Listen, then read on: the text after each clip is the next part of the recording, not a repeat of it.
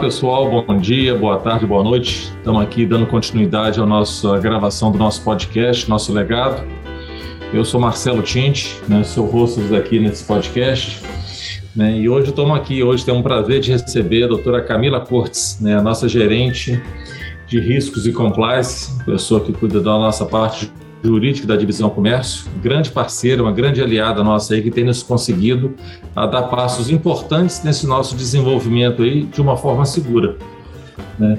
Então, doutora Camila, bom dia, né? Seja bem-vinda, vem para cá, vamos bater um papo conosco aqui. Ei, gente, bom dia, bom dia, Marcelo, boa tarde, boa noite, dependendo do horário que vocês estão ouvindo aí. É um prazer estar aqui, fazer parte desse grupo que tem vindo conversar com o Marcelo, sobre a nossa empresa, sobre as nossas operações, sobre a nossa vida. Estou muito orgulhosa de estar aqui com você, Marcelo. Obrigada.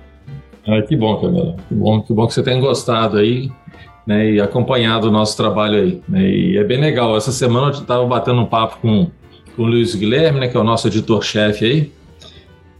Né, e ele comentando, já passamos de 4 mil audições dos nossos podcasts. Né? É um número Sim, bem legal. A gente fica bastante orgulhoso com esse, com esse número, né, com esse dado, porque se a gente está podendo impactar, né, 4 mil histórias já foram ouvidas, né?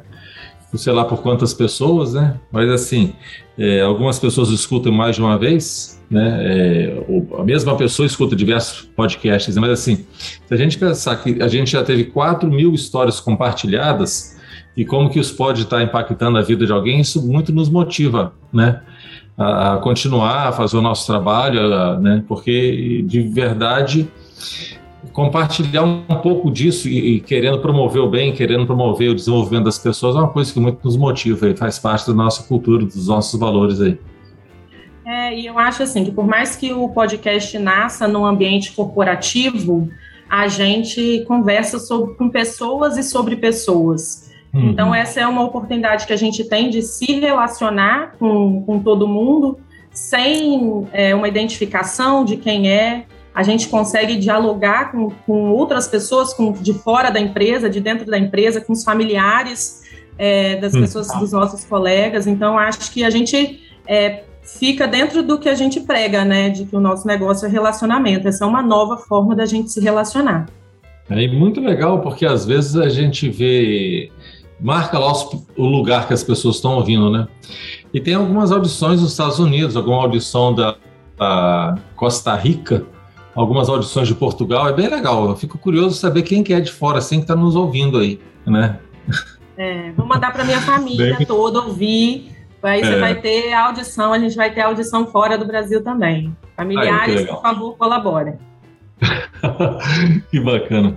Doutora, eu ia fazer uma proposta aqui para a gente fazer o nosso podcast hoje de uma forma um pouco é, diferente. Eu ia começar contando um pouquinho do que, que é o nosso setor jurídico, esse setor que você dirige e tal, para trazer um pouco da noção, da dimensão do que, que é isso, esse trabalho, né? Porque vocês são aqueles tipo anjo da guarda, assim, né? Que protege tanto e a gente não consegue ver, só consegue perceber a presença, né? Nos livrando das coisas aí. Então conta um pouquinho para a gente, doutor, o que, que é né, o, o, nosso setor jurídico, quantas pessoas, qual é a demanda, né? Dá uma atualizada para a gente aí, rapidinho. Hoje nós somos em cinco pessoas, nós somos o Jurídico, Riscos e Compliance, é, e aí o nosso escopo tem um escopo formal, mas eu falo que o nosso escopo informal é garantir que decisões tomadas com paixão sejam sempre seguras. Uhum. Então, assim, eu sempre converso internamente com a minha equipe que a gente se movimenta, nós somos comércio, nós somos dinâmicos e que cabe a nós é, caminhar junto na mesma com celeridade e trazendo sempre segurança para as decisões que a gente toma com paixão. É, uhum. É, o jurídico, a gente cuida do preventivo com relação à empresa. Então, assim, aplicação das leis na empresa, avaliação se a gente está cumprindo todas as normas, uma nova lei que sai, a gente vi, avalia e fala: olha, está aqui essa lei, saiu, precisamos cumprir. É, no dia a dia, o acompanhamento, se existir alguma mudança de processo interno que possa estar em contrariedade a uma lei existente. A gente avalia os contratos que a gente firma, as negociações que a gente faz, para ver se as obrigações que a gente estão, está assumindo se estão dentro do, do, das regras da empresa. A gente se uhum. relaciona com os colaboradores por causa de direito do trabalho, então, assim, cumprimento de normas trabalhistas, tudo isso está dentro do nosso escopo, formalização de documentos, ações de treinamento, de comunicação relacionada ao cumprimento de norma, código de defesa do consumidor. Então, a gente precisa preparar as equipes para que elas saibam quando se relacionam com os clientes por exemplo, se eu me comprometo com uma oferta com o cliente, que aquela oferta vincula, porque é isso que diz o Código de Defesa do Consumidor. A mesma coisa com a equipe de serviços. A equipe de serviços é o mecânico, a equipe de consultor de serviços, gerentes de pós-venda, eles precisam saber, por exemplo, qual é o prazo de garantia previsto no Código de Defesa do Consumidor como calcula. Então, acho que assim, a gente tem, é, são vários processos internos e nuances de atuação com todos os departamentos, por mais que a gente fique, a gente fica formalmente em Cariacica, né? E aí é tão, acaba sendo tão bem desenhado assim, que permeia toda a empresa e, e, graças a Deus a gente não precisa que fique um, um, fato assim, ah, isso é ordem do jurídico. Não é, faz parte do processo e está no DNA de todo mundo o cumprimento das normas. E aí isso para mim diz que tá tudo bem, tá tudo ok, assim, dentro do nosso trabalho. Verdade. A gente, a gente tem conversa muito, né, Camila? Quando a gente vai. Ah, vamos implementar um trabalho novo, vamos comprar um. ou ir para uma área nova, ou mudar alguma, um produto que a gente vai vender, um, um modelo de remuneração para lá e para cá. E quantas discussões preventivas existem, né? Então, assim, Assim, é claro que vocês têm diversas demandas, diversas ações aí, mas assim, é, a gente percebe que nos últimos tempos o número de ações tem reduzido bastante né, pelo esse trabalho preventivo. Né? Então é uma coisa assim que muito não, dá essa segurança de da gente poder fazer esse caminhar aí.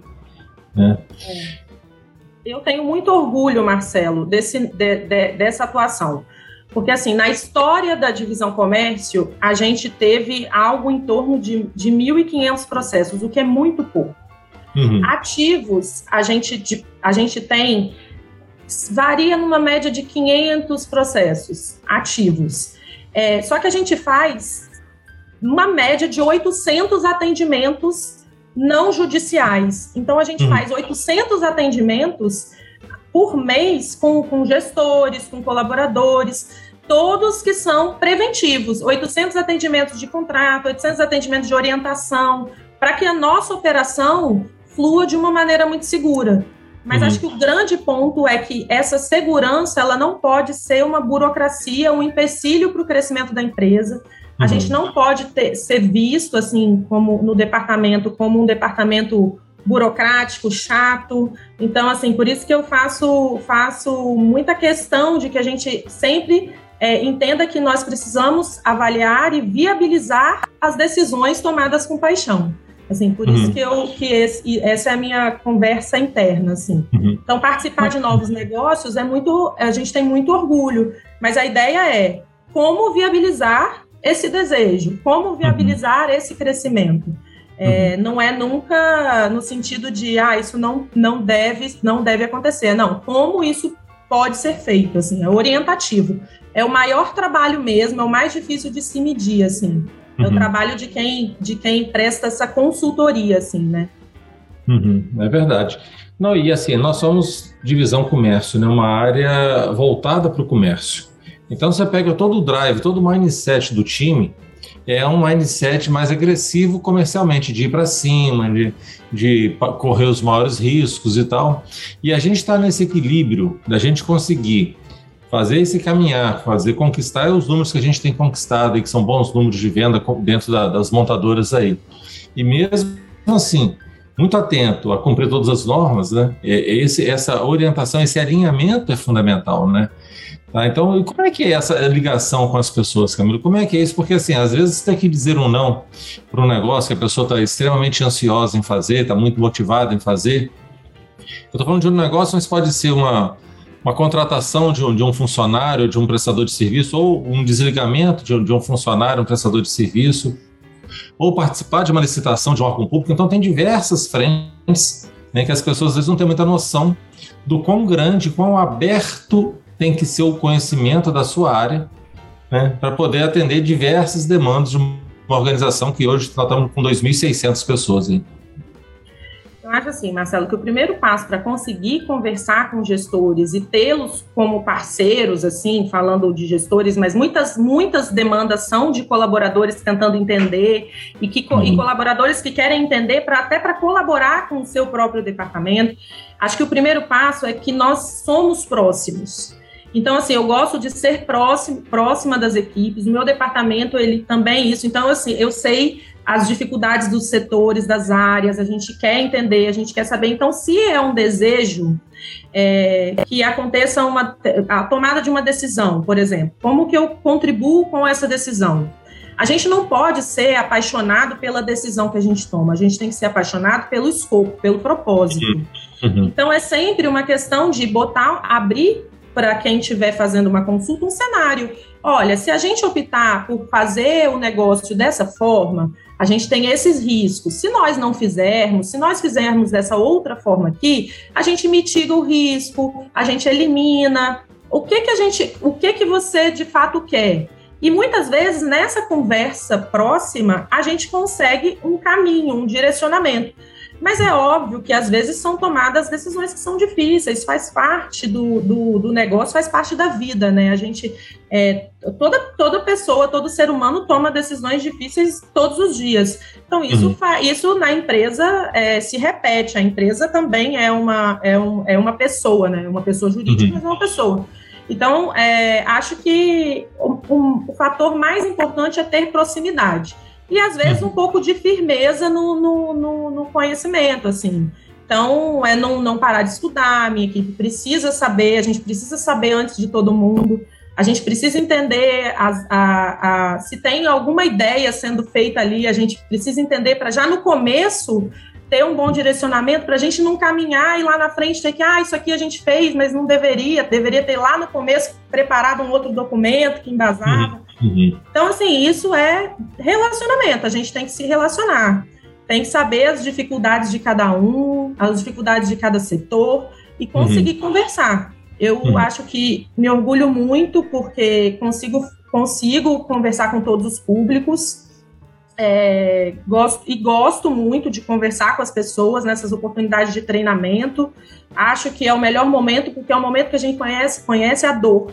E assim, uhum. a empresa tem os clientes, que são os clientes que compram é, veículos, que fazem serviço. Os meus clientes são os mais de 2 mil empregados da empresa.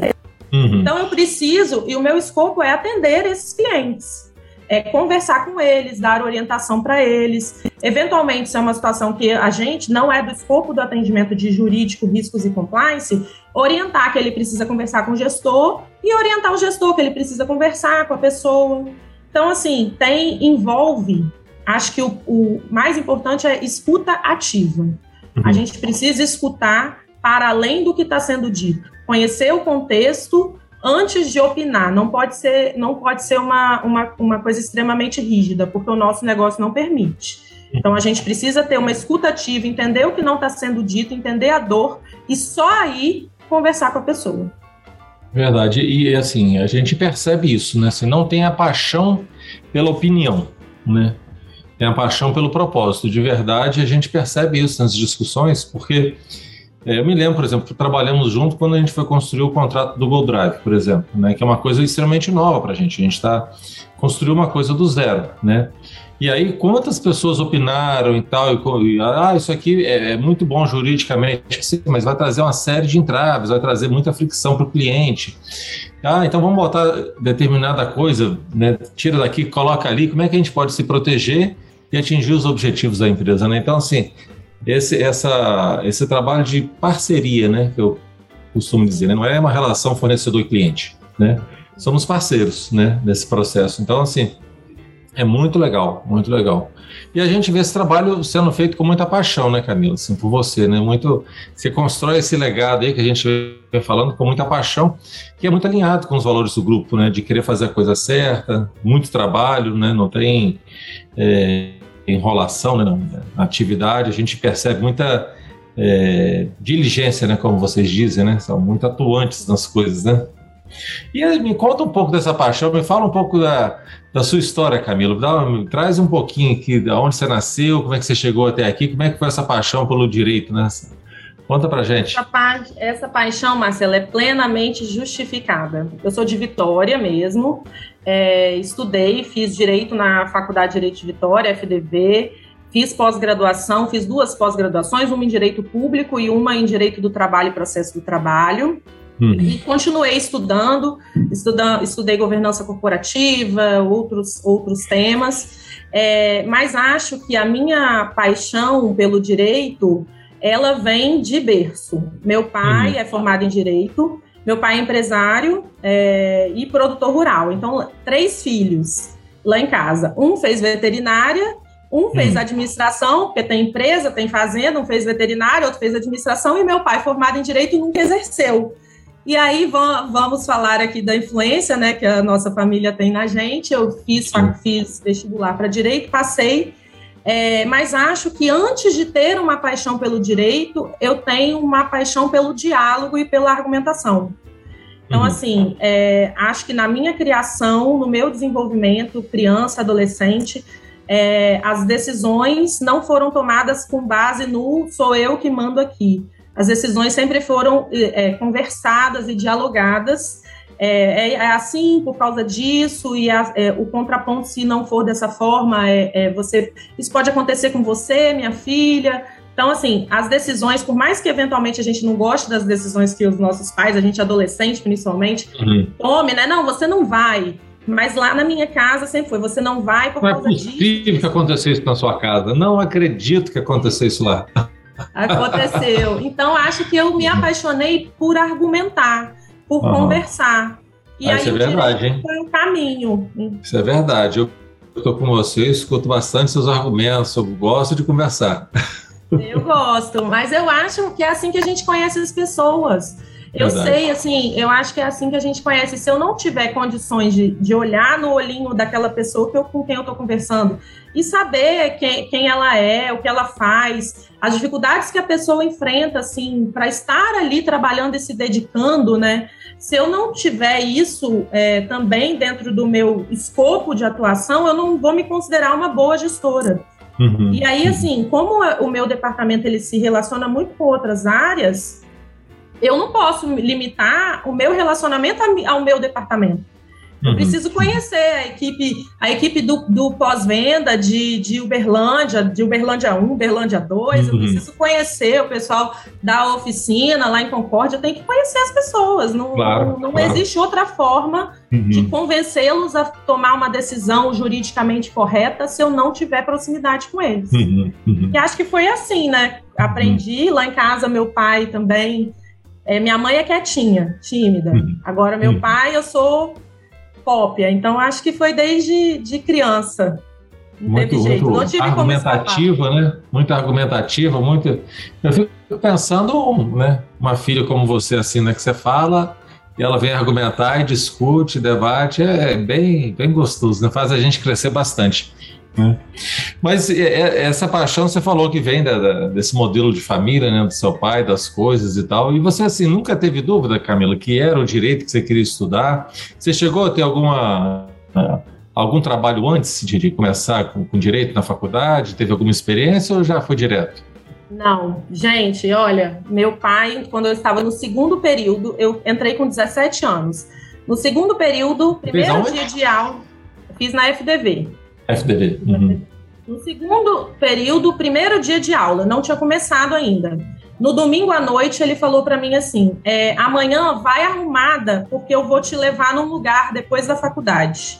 Uhum. Falou nada. Aí eu fui arrumada, porque ele ia me levar num lugar, ele me, me buscou na faculdade, eu, ele não me buscava, eu, eu, me, eu sempre andei de ônibus. E aí uhum. ele me buscou e me levou e falou: Eu tô te levando no escritório de uma pessoa que eu conheço para você começar a trabalhar. Aí eu, mas como que eu vou começar Nossa. a trabalhar?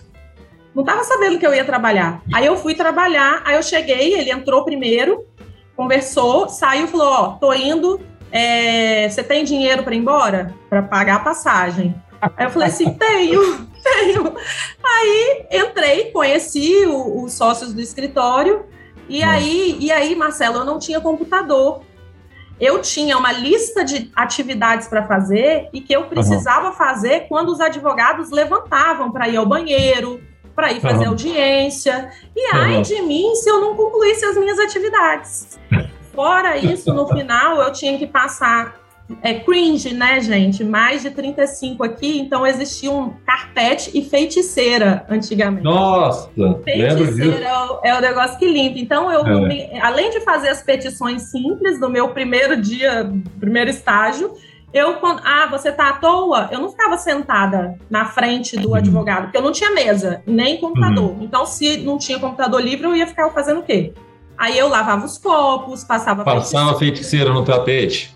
Passava feiticeira, saía uhum. para comprar o lanche dos advogados. E foi assim, fiquei ali. Bem vida de estagiário anos, mesmo, né? Três anos nessa vida. Depois eu fui chamada para estagiar no gabinete de um desembargador. Aí fui, uhum.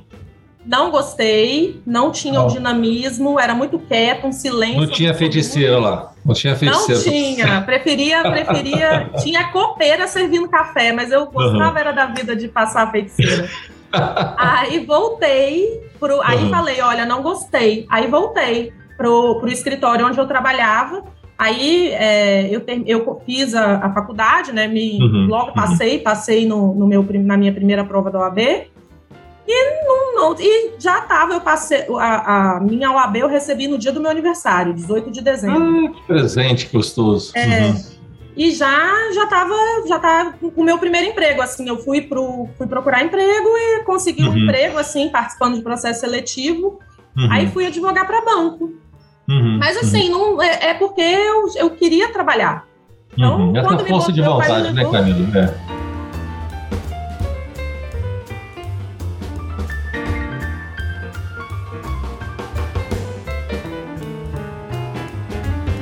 essa força de vontade, se não ficar escolhendo o que fazer, né? Essa, essa... Eu estou aqui para fazer e estou aqui fazendo, né? estou inteira aqui no, que eu estou fazendo, né? Não, ah, não, estou fazendo a faculdade de direito, não vou lavar um copo, não vou servir um café, não vou passar feiticeiro igual a gente falou aqui agora. Hein? E é isso, né? A vida é isso. A vida não é esse, né, esse caderninho de receita, né? Que você abre, né? A gente estava até brincando aqui no começo, antes das gravações, que falando disso, né? dessas mudanças que acontecem com a gente para lá e para cá, né? Mas que legal, Camila. Nossa. É, eu acho que, na verdade, a Bíblia fala para quem acredita, mas para quem não acredita é sempre um bom conselho que a gente não deve ser voluntarioso. Então, assim, a gente vai enfrentar dificuldade, a gente sempre vai enfrentar. Assim, eu, graças a Deus, tenho, tive o privilégio, estudei escola particular, fiz faculdade particular, tenho uma família estruturada. Eu sei que não é, a maioria não tem a, as mesmas oportunidades, é, mas a gente não deve mesmo assim ser voluntarioso, assim, achar que a gente vai poder escolher o que fazer. Chega um ponto da vida que talvez você possa escolher. Mas uhum. não é, mesmo assim, você vai ter que, para você se relacionar com as pessoas, num casamento que seja, você não vai fazer tudo que você quer. Então, assim, é, na vida profissional, na vida pessoal, a gente tem sempre que entender que é, é cedendo que a gente consegue caminhar assim para frente. A gente não vai feito um trem desgovernado para frente com metas que são só nossas, né? Os nossos objetivos, os nossos propósitos precisam uhum. ser considerando o entorno que a gente convive, a empresa, a família, os amigos. Uhum. Porque é isso, uhum. a vida é relacionamento. Para mim é fundamental. Assim. É. E você tocou num ponto que eu acho assim, super legal, né? Porque nem sempre a gente faz aquilo que a gente gosta, né? Mas a gente sempre faz aquilo que nos leva à frente. Né? Aquelas coisas que são importantes serem feitas, né? Então, sei lá, vamos pegar um exemplo bobo aqui, de repente, você tem que tomar uma injeção. Né? Passamos agora por um motivo de vacina, né? Falar, alguém quer tomar uma injeção? Não, eu vou tomar porque isso é bom, né? Eu vou lavar o copo porque isso aqui é importante como um todo, né? Isso vai trazer, vamos falar na minha casa ou no meu ambiente de trabalho, eu vou cuidar. Ontem eu estava até aí na Curumá com você, usei o banheiro e tinha um monte de pedacinho de papel, aquele negócio que pega lá do papel, vai caindo aquele monte de pedacinho no chão, né? Eu fui lá e peguei, catei aquilo tudo joguei, porque é o espírito de querer a coisa melhor. Não tem esse negócio, ah, isso aqui é meu, isso aqui não é meu, mas é entender o propósito do para quê, não é nem o porquê, né? Para que que eu estou aqui? Né? Estou aqui para quê? Né? Para crescer, para desenvolver, apoiar as outras pessoas, né? E esse espírito que você, você traz aí para a gente é muito legal. Concordo muito contigo nesses valores, nesses princípios aí. Que bacana, doutor, participar aqui com a gente. Uhum. Muito legal.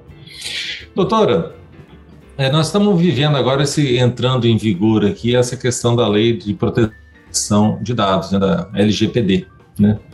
Que a gente nos últimos anos aí, desde o começo dos anos 2000, a internet ela entra com muita força e muda muita, muita muito a dinâmica do comércio, né? Hoje em dia o shopping center hoje é um, aplicativo, né? Uhum.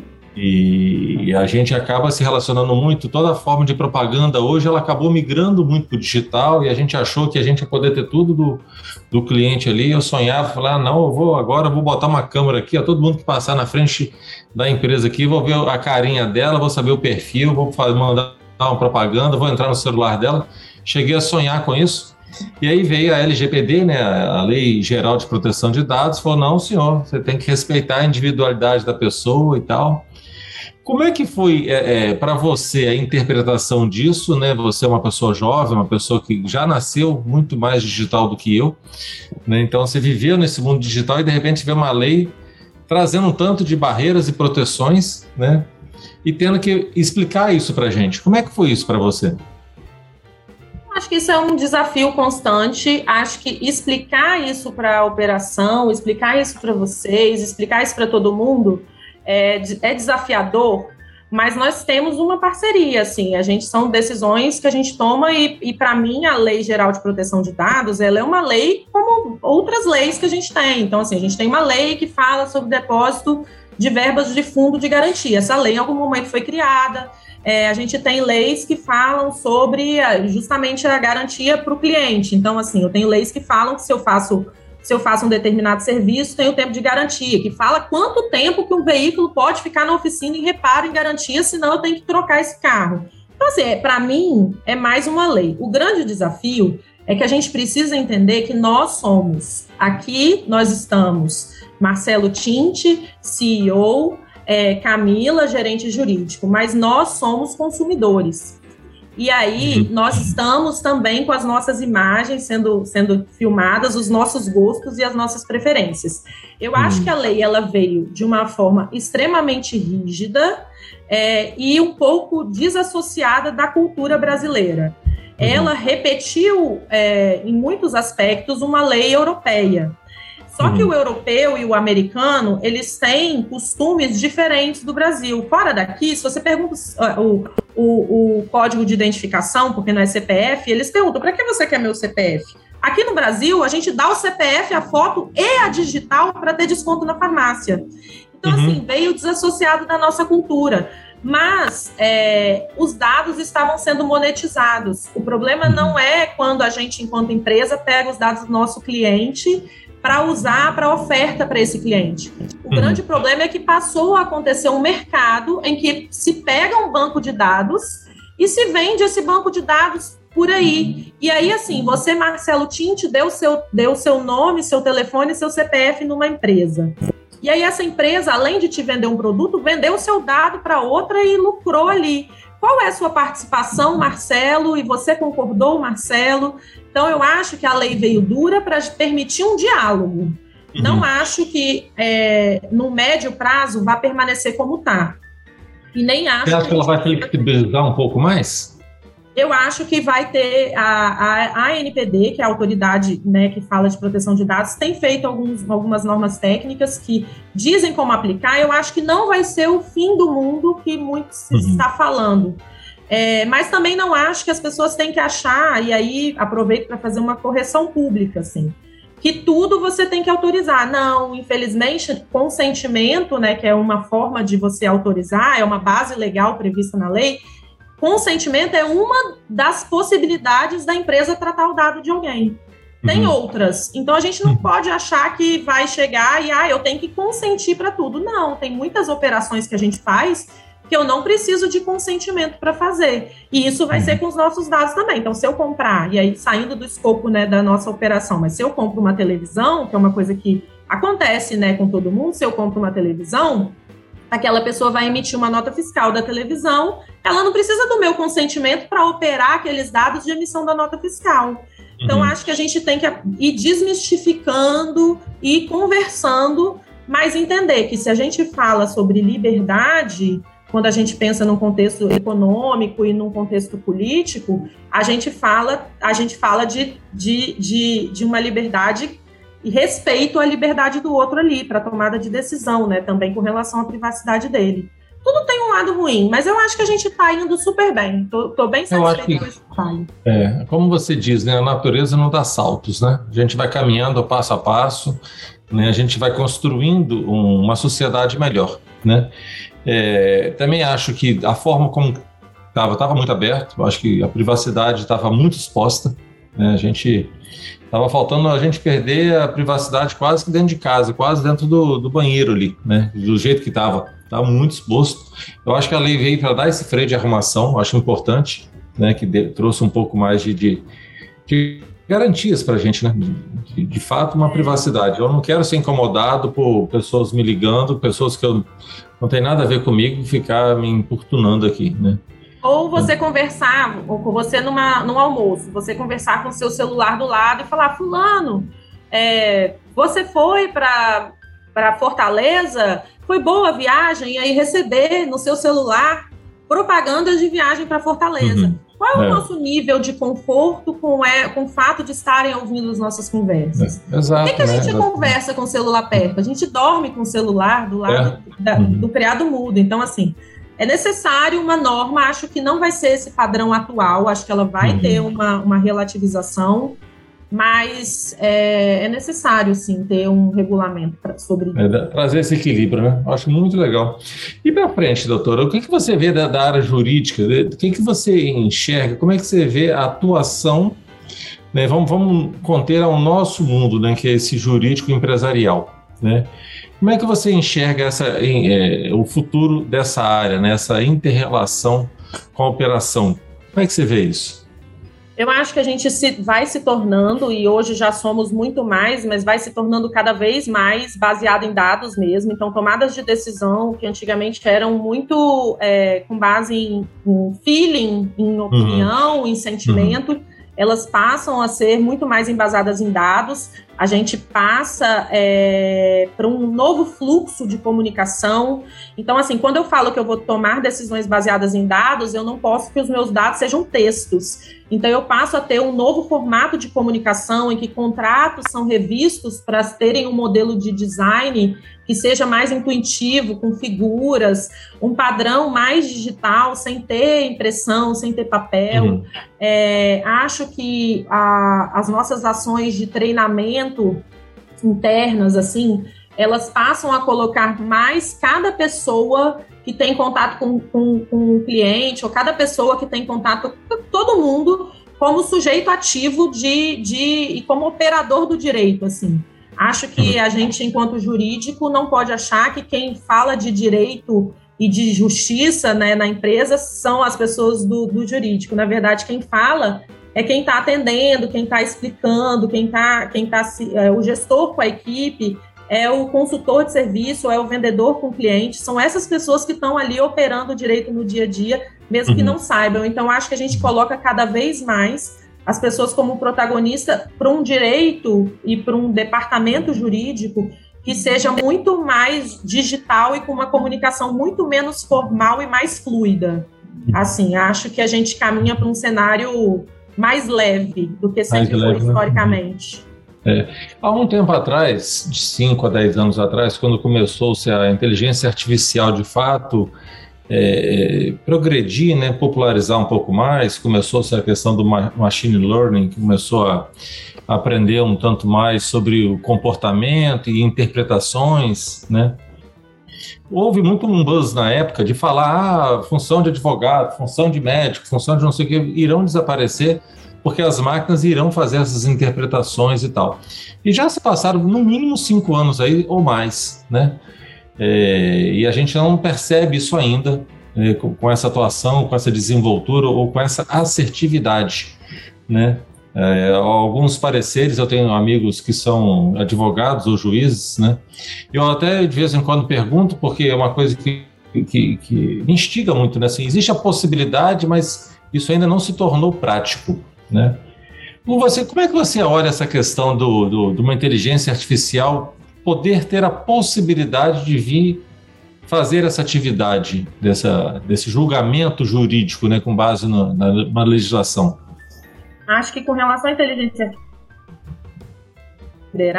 é que ela aprende com o ser humano. E uhum. o grande desafio, a gente tem grandes desafios de, de legislação brasileira que encarecem esse tipo de projeto, assim. Então a gente precisa trabalhar e tentar fazer, fazer adequações para ter, é, para conseguir aplicar isso na empresa, por exemplo. Mas a, a, inteligência artificial ela aprende com alguém. Ela não vem é, com DNA de eu sei como funciona a divisão comércio.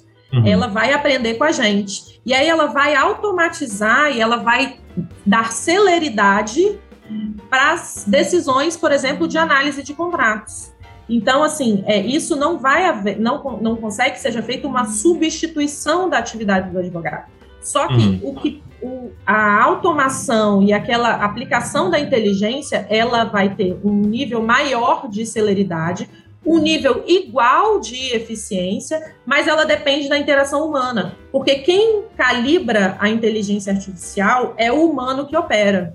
Uhum. Então, assim, a gente não vai dispensar um ser humano com base nisso. A gente vai ter que colocar seres humanos é, com um escopo muito menos é, de um trabalho é, é objetivo e que uma máquina faz para um escopo muito mais de interação, para um uhum. escopo muito, muito maior de relacionamento. Porque a inteligência artificial ela não vai pegar a lei, entender e aplicar e falar: olha, para o nosso negócio, a gente vale a pena esse risco aqui de, de chegar e, e, vamos usar esse formato de assinatura no contrato, por exemplo. Ela não vai, porque uhum. ela não conhece o nosso negócio. Mas a partir do momento que eu faço essa análise e jogo lá, ela vai me falar em dois minutos, na verdade é 90 uhum. segundos o dado correto. Mas ela me fala em 90 segundos se o contrato, por exemplo, é igual a um outro que você já assinou. Então, uhum. Então, assim, hoje eu confiro manualmente dois contratos, faço ali o comparativo. Tem uhum. ferramentas uhum. para isso também. Então, hoje a gente já consegue otimizar, né? uhum. né? Pega dois arquivos e ele me aponta os pontos de divergência. Mas isso seria feito em 90 segundos mas uhum. seria feito sob demanda minha, né, considerando que eu sou operadora, e com base uhum. na, na, inteligência, no que a inteligência aprendeu comigo. Uhum. Então, assim, calibrar é o mais difícil. Uhum. Eu, eu acho também, assim, eu penso. No começo eu acreditei muito nas propagandas que vi, que a inteligência artificial seria capaz de fazer esses julgamentos, né? mas eu acho que humanos como somos, né, nós não somos matemáticos, né? A vida ela não é matemática, né?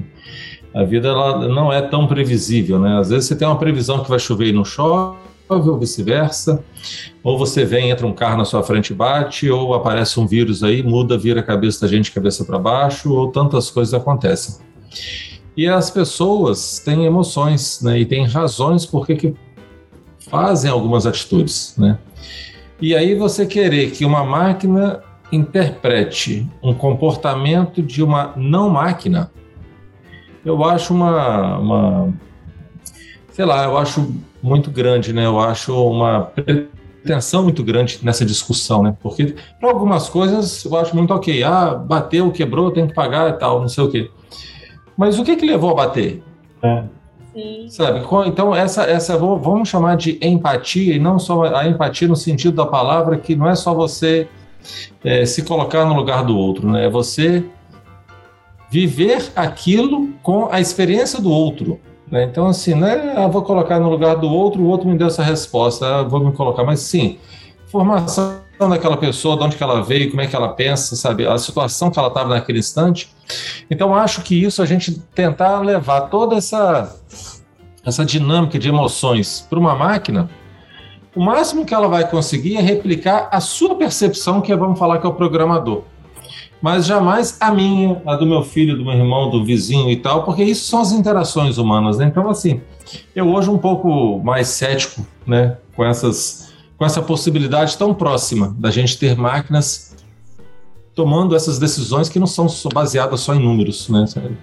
Porque é isso, se fosse isso, não precisava de tanto advogado, não precisava de juiz, não precisava de nada. Não precisava de nada. Era matemático. Eu acho que para algumas atividades, por exemplo, banco, que é tudo igual, são decisões automatizadas, são, são operações que são fixas o tempo Eu acho que vem um apoio, né? Eu acho que vem apoiando vem muito. Como um né? apoio, isso aí. Mas a gente, quando a gente é, entende que relacionamento, que coração faz parte do negócio, uhum. é, a gente não consegue trabalhar no escopo de tornar tudo artificial. Porque as relações não são artificiais. Então, uhum. não tem como uhum. a gente querer que a inteligência seja só artificial, né? tem um contexto de inteligência emocional ali também. Pois é, doutora. É uma pena, é uma pena que tem um tal de tempo aí que fica perdendo a gente, mas essa conversa é quase para uma conversa para puxar um vinho e esticar ela, né? Isso é muito bom. Passa do cafezinho. muito bom. Mas aqui, é, me dá um conselho aqui, uma dica, né? De um livro, um conselho para os nossos ouvintes aqui. Que dica que você deixaria aí para o nosso pessoal aí? vou deixar duas, duas coisas. Uma a, é que eu acho que na operação e na nossa, na nossa atividade profissional, é, eu tenho refletido muito sobre como o ideal anula o possível. Então, às vezes, a gente coloca uma condição ideal para que os projetos se concretizem, a gente coloca uma condição ideal para o trabalho, e a gente não pensa que muitas vezes a gente tem que escolher o possível e ir fazendo e ir, e ir entregando. Então, acho uhum. que o, é sempre bom ter um, um, um, um, sonho, mas a gente tem que ter sonhos tangíveis, a gente tem que uhum. pensar no que é possível e ir conquistando. Uhum. E diferente dos meus colegas, que acho que a maioria indicou um livro que foi com, com um tom mais corporativo também, de desenvolvimento, eu vou indicar literatura. É, acho que é um livro que, apesar de ser literatura, né, que é, faz diferença na vida e que traz muito aprendizado para a nossa vida profissional. É um livro que chama O Sol é para Todos, é da Harper Lee, é o meu livro favorito da vida. Acho que todo mundo deveria ler. Tem lições de, de, de, humanidade, de relacionamento que eu considero importantes, e de desenvolvimento e de tomada de decisão. E de, uhum. assim, como a nossa consciência. É, e aí isso influencia para mim, porque eu, às vezes, dou, dou uma orientação, é, não necessariamente tudo que eu falo vai ser seguido, porque não necessariamente tudo que eu falo é o melhor para o escopo todo do negócio.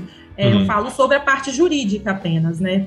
Mas a gente tem que ter muita consciência de que, assim, eu falei a minha cota parte, não necessariamente eu preciso que todo mundo faça o que eu quero. E esse uhum. livro tem muito essa lição, assim, que eu acho que é um aprendizado importante para a gente que trabalha coletivamente, que tem um propósito comum, né? É, uhum. Nós somos, somos todos movidos pelo mesmo propósito aqui, então a gente não pode querer determinar como as coisas acontecem unilateralmente. Verdade, doutor. Obrigado pelas dicas, obrigado pelo conselho, obrigado pela generosidade de compartilhar seu tempo aqui conosco, um pouco da sua história, desse entusiasmo que você tem, dessa alegria, dessa paixão, né? Pelo, pelo, por essas coisas que, do direito, né? Por esse trabalho, pelas interações com as pessoas aí. Né, assim, de verdade te agradeço todo o trabalho que você tem nos ajudado a construir aí, construir esse legado, né? Acho que eu tenho um legado da empresa e tenho um legado individual de cada um de nós. Eu acho que você tem feito esse trabalho muito bem feito aí, tem deixado uma trajetória muito bonita, um rastro, né? Eu acho que quando a gente deixa um rastro de onde que a gente passa, a gente vai cumprindo a nossa parte aí, né? Então, parabéns pelo trabalho, né? Assim, obrigado mesmo, de coração, né? Eu vou deixar para você fazer as considerações finais aqui para fazer o encerramento do, do nosso edição de hoje. Eu que queria agradecer, Marcelo, por estar aqui, pela oportunidade, por ter acreditado em mim. Você estava na minha primeira reunião, quando eu, eu assumi o departamento, você estava lá. Então, assim, foi um voto de confiança. Foi a primeira vez que a gente se viu. É, e, eu, e eu agradeço muito esse voto de confiança. Agradecer a, a, todos os ouvintes aí, né, e a oportunidade de estar aqui com você e de fazer parte desse time. Agradecer a todo esse time da Divisão Comércio, de todas as empresas. É, a minha diretora, Andréia Gabriel, que eu admiro muito, então acho que é importante. É, nós, eu e Andréia, Andréia é uma pessoa é, muito firme, mas muito doce. Eu gostaria de ter a docilidade de Andréia, então me, me, me espelho muito nela. É, mas agradecer muito a minha equipe, que é quem colabora e quem faz acontecer no dia a dia para que a gente tenha assim um bom trabalho aqui na divisão comércio e para que nós, é, enquanto time, eu falo que nós somos o time Ju, enquanto time a gente cresça juntos. Então agradeço muito a eles também. Que bom. A gratidão é fundamental, né, Camilo, para a gente desenvolvendo. Mas é isso, pessoal. Então essa foi né, o nosso capítulo de hoje aí, essa gravação gostosa, esse bate-papo gostoso aí com, com, a Camila, que foi super legal, né, compartilhando um pouco da história dela e a visão, a percepção dela, o quanto que enxerga para frente e quanto tem nos apoiado aí. Espero que vocês tenham gostado. Semana que vem temos mais aí. E vamos seguindo aí, divulgando o nosso legado e, e nessa missão nossa aí de compartilhar um pouco esse desenvolvimento nosso para todos aí, tá? Fiquem com Deus, até semana que vem. A gente continua a nossa caminhada aí. Falou, pessoal. Até já.